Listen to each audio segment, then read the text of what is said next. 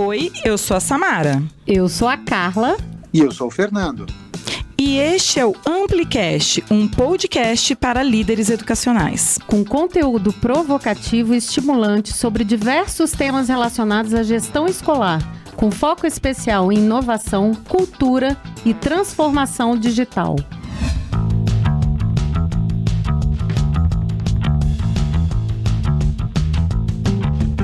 Agora a gente volta para o nosso segundo Amplicast.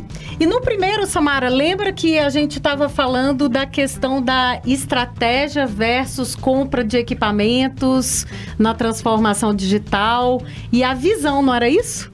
Exatamente. A gente passou um tempo aqui, Carla, discutindo não só a visão dos líderes, mas dos educadores a respeito do uso de novas tecnologias e dessa transformação digital que a escola passa.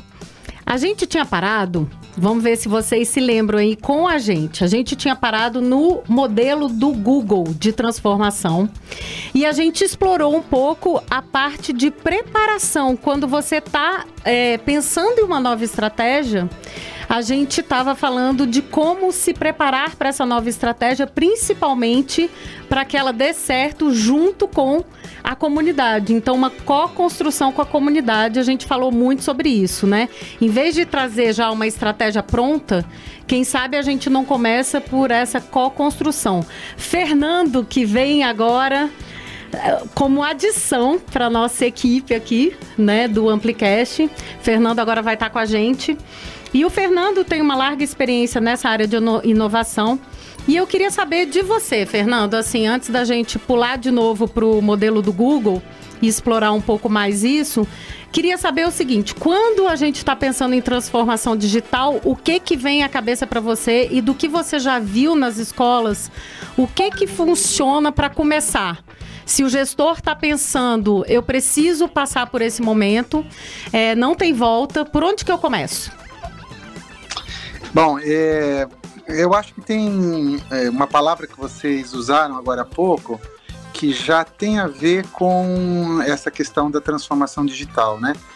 Que antes de mais nada é uma mudança de mentalidade, do, do jeito de ver as coisas do jeito de ver a administração da escola, a gestão das pessoas, o desenvolvimento das pessoas. Antes de pensar em tecnologia, quando a gente fala em transformação digital, eu acho que a gente está falando do jeito de pensar. E a palavra que vocês usaram foi cocriação.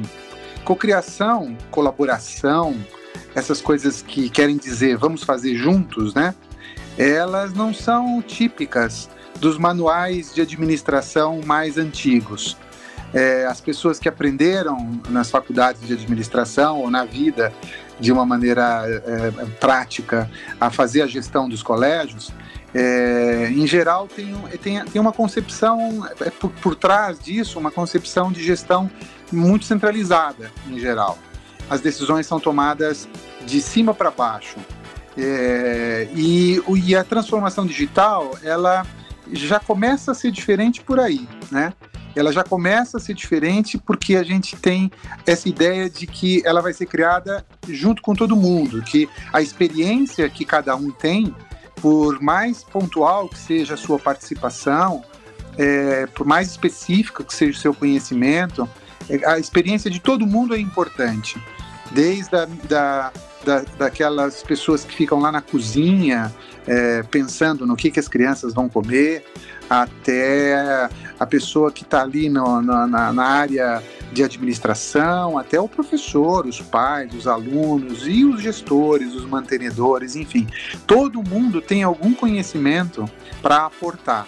E tudo isso precisa ser feito de um jeito muito ágil, muito rápido, que também é uma outra marca da, do pensamento digital, né? Da, da, maneira da cultura digital, de uma forma nova de fazer as coisas, né? E então acho que são dois, digamos, dois elementos básicos que qualquer projeto de transformação digital precisa ter. Um é a ideia de que nós vamos fazer junto, não vai ser mais de cima para baixo. Não tem mais ninguém que sabe tudo como deve ser. É, a gente vai construir isso junto, tem muita coisa que a gente não sabe e que a gente, por isso mesmo, precisa estar junto. É, e o segundo aspecto, o segundo pilar é a gente precisa fazer as coisas com agilidade. A gente precisa encontrar caminhos de queimar etapas. e colocar as coisas em prática, observar, testar e avaliar rapidamente e fazer as correções de rota. E se a coisa continua não dando certo, às vezes jogar fora e começar outra. Então, essa agilidade de pensamento também é uma outra característica muito importante. Né? Então, acho que são dois pilares aí muito importantes quando a gente pensa em transformação digital.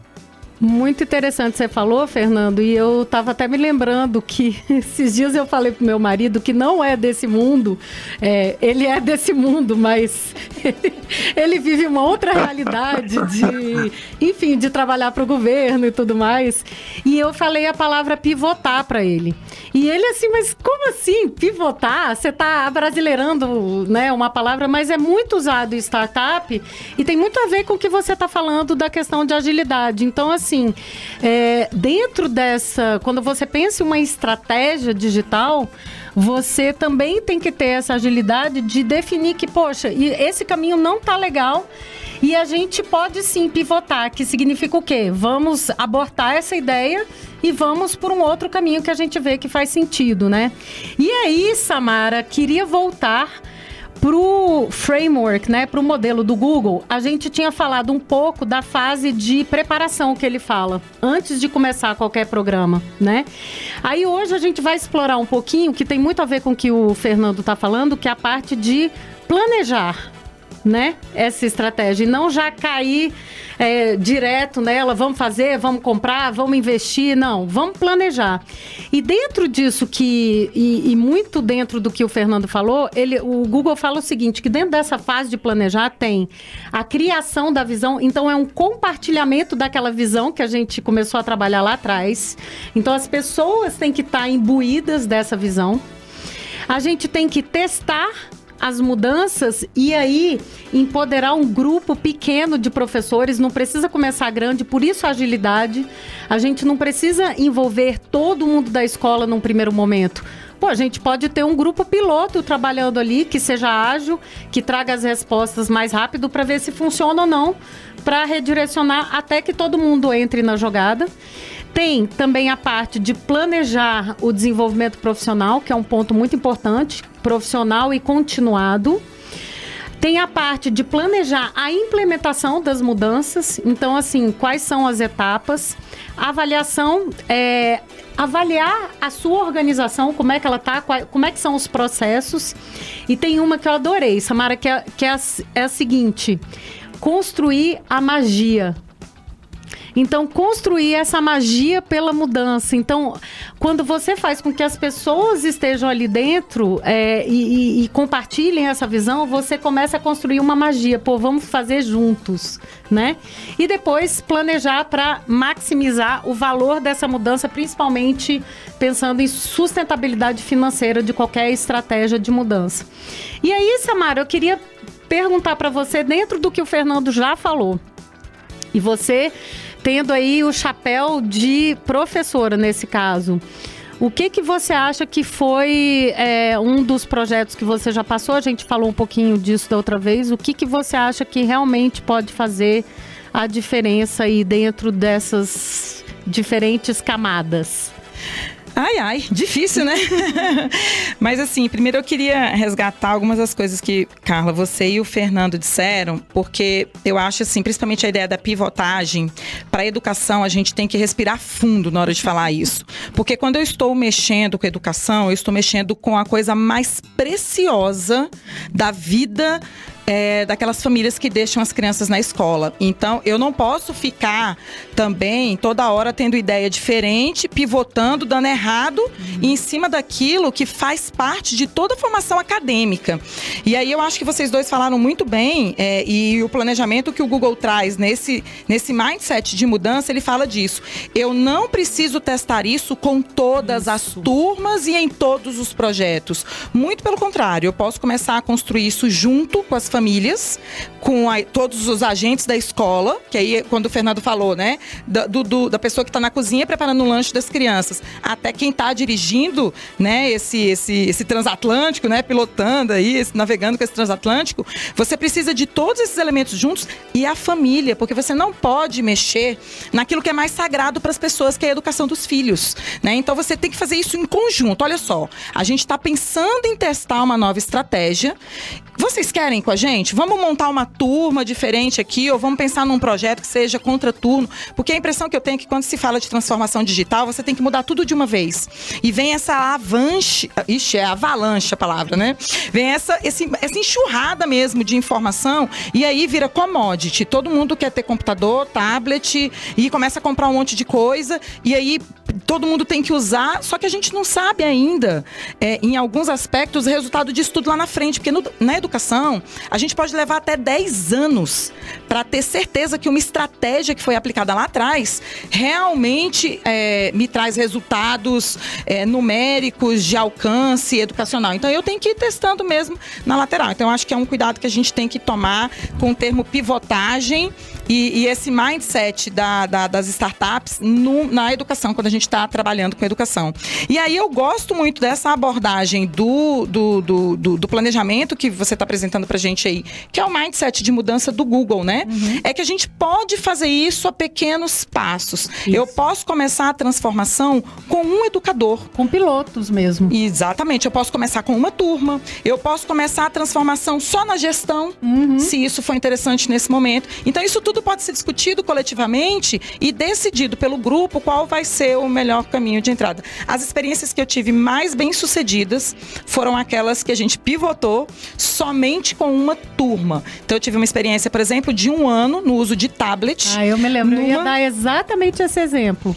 Um ano a gente usou na primeira série do ensino médio, que uhum. é uma uhum. série super complexa de entrada, né, pro, pro ensino médio. E a gente, depois de um ano, a gente descobriu que não valia a pena pedir tablet para todo mundo. Essa foi a nossa conclusão na época com o estudo. Eu, eu queria só voltar nessa do tablet, porque era exatamente o exemplo que eu ia dar. E, e, mais do que o tablet, né? Eu entrei exatamente é, na escola que você ainda está, né? No colégio que você ainda está. E exatamente nesse momento que não só estava finalizando a questão do tablet, mas o uso de uma sala diferenciada que se chamava sala interativa. E eu me lembro que o Leão, na época diretor, ele, ele teve essa sensibilidade, ele é um super gestor, né? Eu acho que a gente se espelha muito nele e tivemos coisas passamos por experiências muito interessantes com ele, exatamente mostrando isso. Era uma estratégia que ele estava avançando muito, era ousada para a época que estava sendo implementada. E o Leão, o que, que ele fez? Ele pilotou com alguns professores que já estavam lá de mãos levantadas ele viu que tinha algumas coisas que não tinham funcionado e eu fui chamada na época como consultora exatamente nessa época, que ele viu exatamente as lacunas que estava tendo ali no projeto e ele foi preencher essas lacunas. O que, que ele fez? Ele deu um passo para trás e investiu por dois anos no, na capacitação dos professores para que eles se sentissem confortáveis, não só para usar o tablet de uma outra forma, mas o espaço também né, como experiência interativa e colaborativa. E, e, hoje a gente vê que o espaço também já mudou de novo. Então, tem, tem essas coisas que vão acontecendo muito rápido. Fernando, e você, assim, é, por onde eu tenho aqui, para a gente finalizar essa, umas perguntinhas que eu peguei é, de, um, de um site muito bacana, que eu vou deixar a referência. E eu queria que vocês pensassem nessas perguntas e se vocês têm alguma outra para acrescentar agora no final. Então, assim, se você está pensando numa estratégia de mudança, olha alguns pontos que eu acho que a gente tem que pensar. Identificar primeiro dois recursos, ideias ou estratégias para colocar em prática agora. Não começar, tipo, querendo abraçar tudo. Número dois, como você pode colocar em ação nesse momento? Então, destrinchando essa estratégia. Quem são os stakeholders que podem te ajudar a pensar e implementar a estratégia? Qual é o seu principal objetivo com essa ação? Ela tem que estar clara e dentro de uma visão maior quais são os passos de implementação, quer dizer, você realmente parar para desenhar essa estratégia junto com a equipe. E aí, que outros recursos você poderia incluir para atingir seus objetivos? Então, eu peguei isso de uma referência que eu vou disponibilizar do Learning Accelerator, que é bem interessante. Queria ver se vocês têm alguma outra questão que vocês colocariam inicialmente. Fernando, o que, que você acha? Bom, a gente está quase no finzinho do nosso tempo, né? E esse tema é, é, é bem maior Eu fiz tantas anotações aqui para compartilhar com vocês que eu acho que dá para a gente ficar conversando mais uns 10 programas. e é uma pena que a gente vai ter que terminar daqui a um minuto e meio, né? Mas a, a, a eu, eu acho que muitas coisas que vocês falaram eu, eu gostaria ainda de aprofundar e, e, e compartilhar. É, mas o que eu acho que é, é, muito importante nessa, nessa tua, nesse teu desafio último aí é, é que você colocou uma série de passos práticos e que, que visam um objetivo da visibilidade, tangibilizar e dar visibilidade a uma iniciativa é, de forma mais objetiva e imediata possível. Eu acho que isso é, é, é bastante importante quando você está dentro de um contexto em que, em que você precisa causar um impacto inicial para que isso possa contagiar as demais pessoas e possa criar mais envolvimento, mais engajamento porque a palavra engajamento é uma, é uma palavra chave. Quando você fala de escola, especialmente, e quando você fala de transformação é, de, de, hábitos, com transformação de mentalidades tudo mais. Dizer, então, a palavra engajamento é muito importante. Então, eu acho que esses passos que você colocou são muito bem, bem colocados nesse sentido, mas eu queria, eu queria ressaltar uma, um, um aspecto que pra, me parece bastante importante, que é assim, claro que colocar a mão na massa o mais rapidamente possível e trazer algum resultado tangível o mais rapidamente possível é extremamente importante para dar continuidade ao processo. Mas a gente não pode começar a andar sem saber para onde está indo, sem ter um mínimo de expectativa sobre os resultados que a gente pretende alcançar. Esse é um mapa que é, ele o tempo inteiro precisa estar sendo refeito. O tempo inteiro a gente precisa estar rediscutindo se é para lá mesmo que a gente quer ir e se o que a gente está esperando como resultado é exatamente aquilo que a gente imaginou no começo. Mas a gente não pode andar sem, sem ter isso na cabeça. Aquilo que, que, que a gente pode chamar de visão, né?